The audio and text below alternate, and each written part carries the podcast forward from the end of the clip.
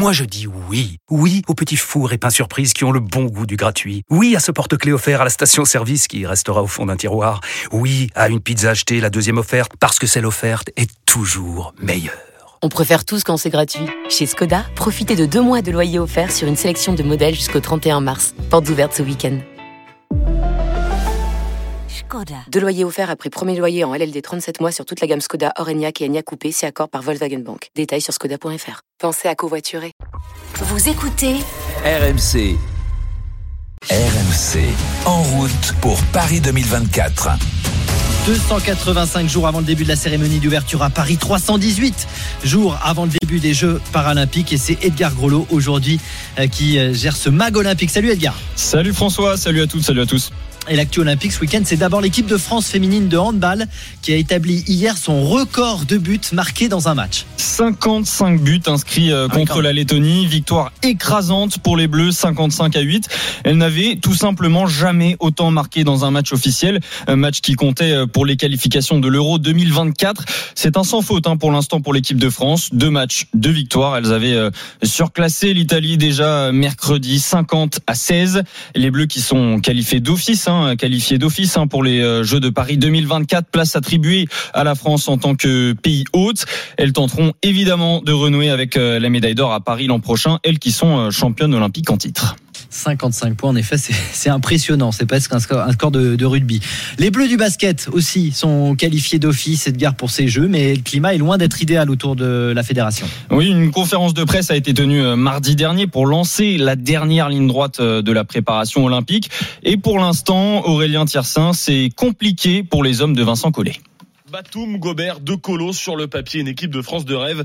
Mais à l'arrivée, sur le terrain, cela a donné une piteuse 18e place de la Coupe du Monde le mois dernier. Le sélectionneur Vincent Collet a fait son introspection pour comprendre ce crash. Dès que nous avons pris un polo, au lieu de, de réagir et de faire front, on s'est un peu délité et jusqu'au résultat qu'on connaît. Le président de la fédération française, Jean-Pierre Suta, de son côté, a fait un rêve, accueillir le meilleur joueur de NBA, Joel Embiid, comme sauveur mais le Camerounais a finalement choisi de jouer pour les États-Unis. Malgré un passeport français offert en urgence, la pilule est dure à avaler. Euh, c'est quand même le joueur qui a fait la démarche depuis euh, très longtemps. Il nous a relancé. Donc derrière, j'ai eu l'occasion de, le rencontrer avec euh, Maurizio. C'était au mois de mars 2022, il y a, un peu plus d'un an. Il a montré sa, volonté de venir. Voilà. Donc après, on, on a facilité le démarche. C'est notre rôle, nous, la fédération. Donc derrière, s'il a fait le choix, il, il, il, ne peut que respecter ce choix.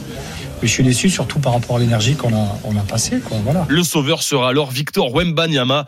Vincent Collet va devoir intégrer au mieux le phénomène français. En tout cas, il sera une pièce maîtresse de, de l'édifice, c'est évident. Il peut jouer avec tous les autres intérieurs dont on dispose actuellement. Il peut jouer 4, il peut jouer 5. J'ai même dit à une époque que peut-être bientôt il pourrait jouer 3. Partir du moment, de façon où tu intègres un joueur dominant, ça rebat forcément un peu les cartes. Wembanyama qui va découvrir la NBA dans 11 petits jours. Désormais, ce sera avec le maillot des San Antonio Spurs le 25 octobre contre les Dallas Mavericks. Victor Wembanyama qui joue en ce moment la pré-saison avec les San Antonio Spurs. Il a débarqué avec un maillot de la française Marine Johannes avant son dernier match. Et justement, Edgar Marine Johannes, la star de l'équipe de France féminine qui dispute en ce moment la finale de la WNBA avec le New York Liberty. Oui, son équipe est menée deux matchs à zéro pour l'instant. En juin dernier, la fédération française s'était privée de sa meilleure joueuse pour le dernier Euro. Marine Johannes n'avait pas été retenue puisqu'elle devait faire un aller-retour à New York justement pour signer son contrat WNBA alors que les Bleus étaient en préparation pour leur Euro. Pour Céline Dumerc, la manageuse générale de l'équipe de France, scénario ne devrait pas se répéter l'an prochain.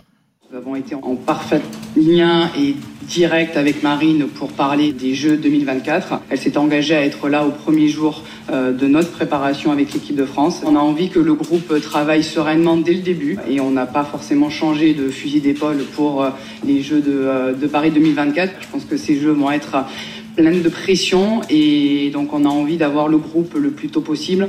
Marine Johannes qui sera donc sur le parquet cette nuit pour le troisième match de la finale de WNBA entre New York et Las Vegas. 13h52 sur RMC, c'est le mag olympique avec Edgar Groslo et en BMX Edgar maintenant. Il y a une bonne nouvelle pour les Bleus à 9 mois des Jeux avec un, un Français vainqueur de la Coupe du Monde. Oui, Romain Mailleux, premier du classement général après la dernière manche qu'il a remportée en Argentine hier.